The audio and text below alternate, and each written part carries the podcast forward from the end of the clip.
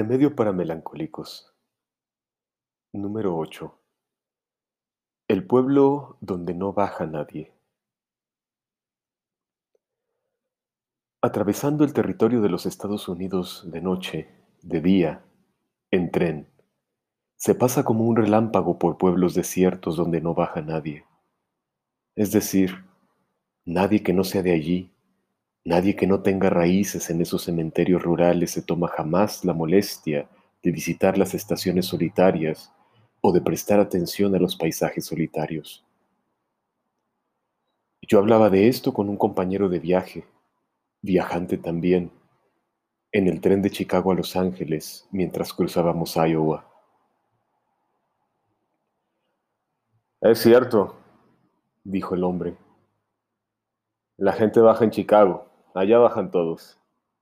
La gente baja en Nueva York, Boston, en Los Ángeles.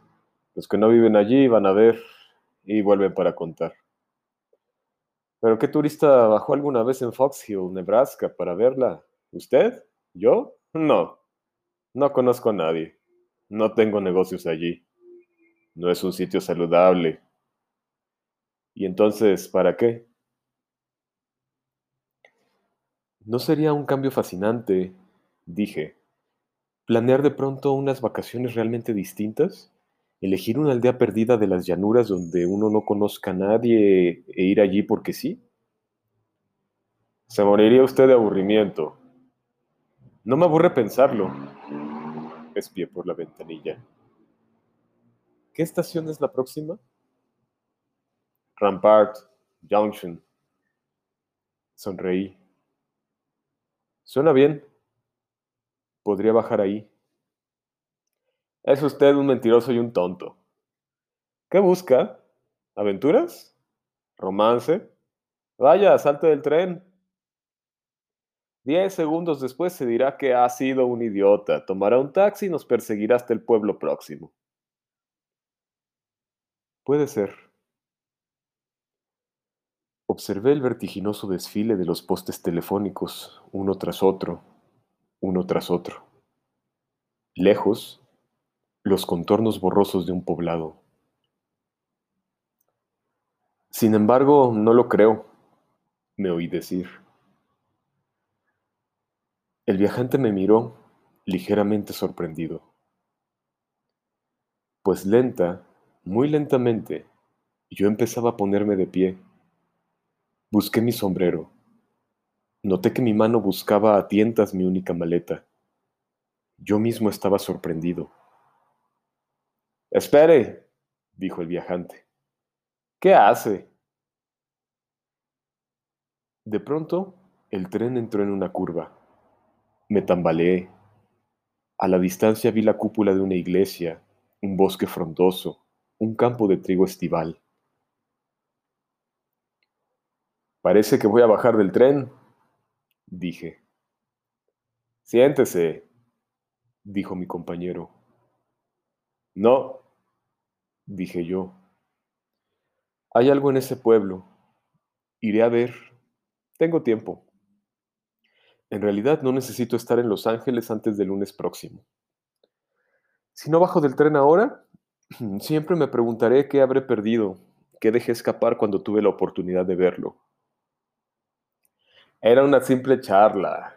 No hay nada allí. Se equivoca, dije. Hay algo. Me puse el sombrero y alcé el maletín. Por Dios, dijo el viajante. Creo que lo hará realmente. El corazón me latía apresuradamente. Me ardían las mejillas. El tren silbó. El tren corría por las vías. El pueblo estaba cerca. Deseeme buena suerte, dije. Buena suerte. Corrí gritando en busca del guarda. Apoyada en la pared de la estación había una silla vieja y descascarada. En esa silla, tan flojamente que se hundía dentro de la ropa, estaba sentado un hombre de unos 70 años. El esqueleto parecía estar clavado allí desde que habían construido la estación. El sol le había quemado la piel de la cara y le había grabado en las mejillas unos pliegues de lagarto y unas arrugas que le achicaban los ojos. El cabello le flotaba como una ceniza blanca al viento del estío. La camisa azul, descolorida, de cuello abierto y que dejaba ver unos vellones blancos rizados, era pálida como el cielo del crepúsculo. Los zapatos estaban ampollados como si los hubiese abandonado para siempre a la boca de un horno. La sombra debajo del hombre era un dibujo de tinta negra, permanente. Bajé del tren y los ojos del hombre fueron a una puerta, a otra, y se detuvieron, sorprendidos, en mí. Pensé que iba a saludarme pero solo hubo un repentino cambio de color en los ojos velados, un cambio químico que era un reconocimiento. No obstante, no movió los labios, ni un párpado, ni un dedo. Una forma invisible se había movido dentro del hombre. El tren se puso en marcha y yo tuve un pretexto para seguirlo con los ojos. No había nadie más en el andén. Ningún auto esperaba junto a la oficina clausurada, tapizada de telarañas. Solo yo había abandonado el trueno de acero para poner el pie en las olas desvencijadas del andén de madera. El tren silbó sobre la colina. Tonto, pensé. Mi compañero tenía razón. El tedio que ya sentía en este lugar sería espantoso. Muy bien, pensé. Tonto, sí. Pero huir, jamás. Arrastré mi maleta por el andén sin mirar al viejo. Cuando pasé a su lado, la delgada estructura cambió de posición y esta vez pude oír el movimiento. Los pies del viejo bajaron y golpearon las tablas enmohecidas. Yo seguí caminando. Buenas tardes, dijo una voz apagada. Supe que no me miraba a mí y que solo veía la vastedad sin nubes del cielo incandescente. Buenas tardes, dije. Eché a andar por el sendero que llevaba al pueblo. Cincuenta metros más adelante, miré hacia atrás. El viejo, siempre sentado, Miraba el sol, como preguntándole algo. Apresuré el paso. Mis sospechas se confirmaron. Era un pueblo donde nunca sucedía nada, solo esto. A las cuatro en punto, se golpeaba la puerta de la ferretería y un perro salía a revolcarse en el polvo del camino. A las cuatro y media, una pajilla sorbía el vacío en el fondo de un vaso de soda, y en el silencio del bar se oía el ruido de una catarata. A las cinco, los chicos y los guijarros se zambullían en el río del pueblo. A las cinco y quince, las hormigas desfilaban a la luz oblicua del sol, bajo los olmos. Y sin embargo, me volví lentamente. En alguna parte de este pueblo debe haber algo que vale la pena. Yo sabía que estaba allí. Tenía que seguir caminando y buscando y lo encontraría. Caminé y miré. Durante toda la tarde no hubo más que un elemento constante, inmutable. El viejo de los pantalones descoloridos y la camisa azul nunca estaba demasiado lejos. Cuando me senté en el bar, se quedó afuera lanzando escupidas de tabaco que rodaban por el polvo como bolas de escarabajos. Me detuve junto al río y el hombre se agachó en la orilla, como si fuera a lavarse, y metió las manos en el agua. Luego, a eso de las siete y media de la tarde, cuando yo recorría por séptima u octava vez las calles silenciosas, oí a mi lado unas leves pisadas. Miré y vi que el viejo caminaba a mi lado, mirando hacia adelante, con una brisna seca entre los dientes manchados. Fue una larga espera, dijo en voz baja. A la luz crepuscular proseguimos la marcha. Una larga espera, dijo, en el andén de la estación. ¿Usted? dije. Asintió entre las sombras de los árboles. Yo. ¿Esperaba a alguien en la estación? Sí, dijo. A usted. ¿A mí? La sorpresa debió notárseme en la voz. ¿Pero por qué? Nunca me vio antes en toda su vida. ¿Dije que lo había visto? Solo dije que lo esperaba. Estábamos a la orilla del pueblo. El viejo dio media vuelta y yo volví con él a lo largo de la ribera ensombrecida, hacia las vías por donde pasan los trenes nocturnos, cuando van hacia el este, cuando van hacia el oeste y que rara vez se detienen. ¿Quieres saber algo de mí? Pregunté de pronto. ¿Es usted el sheriff? No, no soy el sheriff. Y no, no quiero saber nada de usted. El viejo se metió las manos en los bolsillos. El sol se había ocultado. El aire era frío de pronto. Me sorprende que haya llegado al fin, nada más. ¿Le sorprende? Me sorprende, dijo, y me complace. Me detuve bruscamente y lo miré a la cara. ¿Cuántos años estuvo sentado en ese andén? Veinte. Año más, año menos. Yo sabía que decía la verdad. La voz del viejo era tan serena y natural como el río. ¿Esperándome a mí? Pregunté. ¿O a alguien como usted?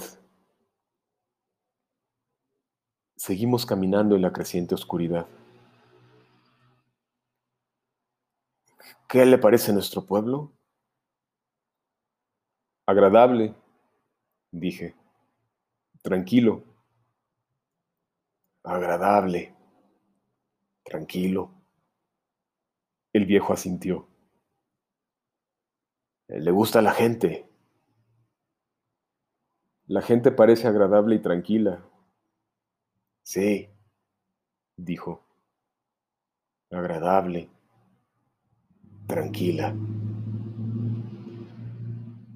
Yo quería regresar, pero el viejo siguió hablando y caminamos juntos en la oscuridad cada vez más inmensa, las olas de campo y de pradera más allá del pueblo. Sí, dijo el viejo. El día que me jubilé, hace veinte años, me senté en el andén de la estación y allí me quedé sentado, sin hacer nada, esperando que ocurriera algo. No sabía qué, no sabía, no sabía decirlo. Pero cuando por fin sucedió, entonces supe, miré y dije, sí, señor, eso es lo que yo esperaba. ¿Un descarrilamiento? No. ¿Alguna vieja amiga que vuelva al pueblo después de 50 años? No, no. Es difícil decirlo. Alguien, algo. Y parece que tiene relación con usted. Me gustaría poder explicárselo. ¿Por qué no lo intenta? Dije. Aparecían ya las estrellas. Seguimos caminando. Bueno, dijo el hombre lentamente. ¿Se conoce usted bien por dentro? ¿Habla usted de mi estómago o psicológicamente? Esa es la palabra. Hablo de su cabeza, de su cerebro. Sabe mucho de eso. El pasto susurraba bajo mis pies. Un poco. Odia a mucha gente. A alguna. Todos odiamos. Es normal odiar, creo. Y no solo odiar. Pues aunque no hablemos de eso, ¿no es cierto que a veces queremos golpear a la gente que nos hace daño y hasta matarla? No pasa una semana sin que uno lo piense, dije. Y aleje la idea. Nos pasamos la vida alejando ideas, dijo el viejo. El pueblo dice esto y aquello, mamá y papá dicen esto o aquello, la ley dice esto y lo otro. Y así uno aleja la idea de una muerte y de otra y de otras dos. Cuando se llega a mi edad, uno tiene un montón de muertes metidas en la cabeza. Y a menos que uno vaya a la guerra, nunca pasa nada que le permita sacárselo de encima. Algunos hombres cazan animales salvajes o patos, dije. Otros boxean o practican esgrima. Y otros no. Hablo de los que no. Yo. Me he pasado la vida salando cadáveres, conservándolos en hielo en mi cabeza. A veces uno se enfurece con un pueblo y con la gente del pueblo por tener que apartar las cosas de ese modo y simpatiza con el hombre de las cavernas que gritaba de pronto como un demonio y le daba a alguien un mazazo en el cráneo. ¿Y esto a dónde lleva? ¿Esto a dónde lleva? A todos nos gusta matar a alguien. Una vez en la vida, para librarnos, como quien dice, de ese enorme peso, de esos asesinatos mentales que nunca nos atrevimos a cometer. Y una vez en la vida, el hombre tiene una oportunidad. Alguien que corre frente al automóvil y él se olvida de los frenos y sigue avanzando. Nadie puede probar nada en esta clase de cosas. Ni siquiera el hombre mismo se confiesa la verdad. Simplemente no pisó el freno a tiempo. Pero usted y yo sabemos qué pasó realmente, ¿no es cierto? Sí, dije. El pueblo estaba lejos ahora. Cruzamos un puente de madera, sobre un arroyo, junto al terraplén del ferrocarril. Bien, dijo el viejo mirando el agua. El único asesinato que vale la pena es ese en que nadie puede sospechar quién lo cometió ni por qué, ni quién es la víctima. ¿No le parece? Pues bien, la idea se me ocurrió hace 20 años. No lo pienso todos los días, ni siquiera todas las semanas. A veces pasan meses, pero la idea es esta. Un tren se detiene aquí todos los días. A veces ni siquiera uno. Bueno, si usted quiere matar a alguien tendrá que esperar, ¿no le parece? Años y años hasta que llegue al pueblo un hombre absolutamente desconocido. Un desconocido que baja del tren sin motivo alguno. Un hombre a quien nadie conoce y que no conoce a nadie en el pueblo. Entonces, solo entonces pensé, sentado allí, en la silla de la estación, uno puede levantarse cuando no hay nadie cerca, matarlo y echarlo al río lo encontrarían muchos kilómetros río abajo. A lo mejor nunca lo encuentran. A nadie se le ocurriría venir a Rampart Junction a buscarlo. No iba allí. Iba a otro lugar. Bueno, esa es mi idea. Y reconocí al hombre en el mismo instante en que usted bajó del tren. Lo reconocí con tanta claridad. Yo había dejado de caminar. Era noche cerrada. La luna no saldría hasta dentro de una hora. ¿Sí? dije. Sí, dijo él. Vi que movía la cabeza y contemplaba las estrellas. Bueno, ya he hablado bastante. Se me acercó y me tocó el codo. La mano del viejo estaba caliente, como si la hubiese tenido frente a una estufa antes de tocarme. La otra mano, la derecha, estaba oculta, apretada y cerrada en el bolsillo. He hablado bastante. Algo chilló. Volví bruscamente la cabeza. Arriba, un fugitivo tren nocturno cruzó como un cuchillo por los rieles invisibles, sembrando luz sobre el cerro, el bosque, los sembrados, el caserío, el campo, las zanjas, las praderas, surcando la tierra y el agua, y se alejó ululando, y finalmente desapareció. Los rieles trepidaron un rato. Después, silencio. El viejo y yo, de pie, nos miramos en la oscuridad. La mano izquierda del viejo seguía aferrada a mi codo. La otra mano estaba siempre oculta. ¿Puedo decir algo? Pregunté finalmente. El viejo asintió. Acerca de mí mismo, dije. Tuve que hacer una pausa. Me faltaba el aliento. Es curioso. A menudo he pensado lo mismo que usted. Hoy mismo, cuando atravesábamos el campo, pensé, qué perfecto, qué perfecto, qué maravillosamente perfecto podría ser. Me fue mal en los negocios últimamente. Mi mujer, enferma. Mi mejor amigo murió la semana pasada. El mundo en guerra. Yo endeudado. Me haría tanto bien. ¿Qué? dijo el viejo con la mano en mi brazo. Bajar del tren en un pueblo, dije, donde nadie me conozca, con el revólver bajo el brazo, y buscar a alguien y matarlo, y enterrarlo, y volver a la estación, y seguir viaje y regresar a casa, y ni el más astuto sabría jamás quién lo hizo, jamás.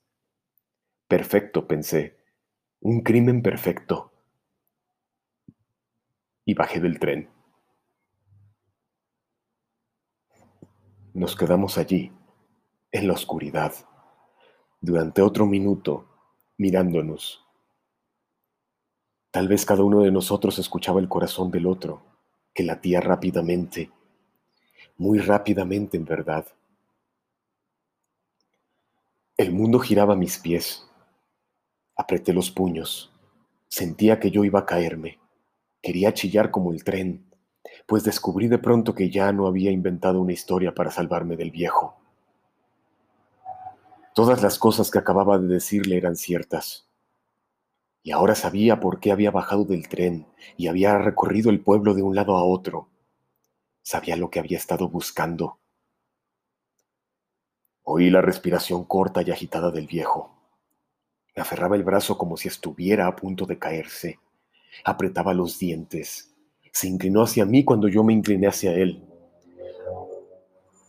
Hubo un terrible instante de silencio, de tensión inmensa, como antes de una explosión. Finalmente, el viejo habló, como abrumado bajo el peso de una carga. ¿Cómo sé que tiene un revólver bajo el brazo? No lo sabe, es claro. Mi voz era borrosa. No puede estar seguro. Esperé. Pensé que el viejo iba a desmayarse. Es así, Entonces, dijo. Es así. Entonces, dije. El viejo cerró los ojos, cerró la boca. Luego de cinco segundos, muy lentamente, pesadamente, logró apartar la mano de mi brazo, también inmensamente pesado. Se miró entonces la mano derecha y la sacó, vacía, del bolsillo. Nos separamos lentamente y echamos a caminar a ciegas, totalmente a ciegas, en la oscuridad. La señal nocturna que anunciaba a un pasajero en el andén chisporroteó sobre las vías. El tren dejó la estación y me asomé y miré hacia atrás. El viejo estaba allí, sentado, en la silla apoyada en el muro, vestido con una camisa y unos pantalones descoloridos y la cara quemada por el sol y los ojos blanqueados por el sol. No me miró cuando pasó el tren. Miraba hacia el este, a los desiertos rieles por donde mañana o al día siguiente o al otro día llegaría un tren, algún tren, cualquier tren. Los ojos ciegamente inmóviles miraban el este. El viejo pareció tener cien años. El tren ululó. De pronto, viejo, yo también. Me asomé, entornando los ojos. La oscuridad que nos había acercado nos separaba ahora. El viejo, la estación, el pueblo, el bosque se perdieron en la noche. Durante una hora me quedé allí, en el viento y el estrépito, mirando toda aquella oscuridad.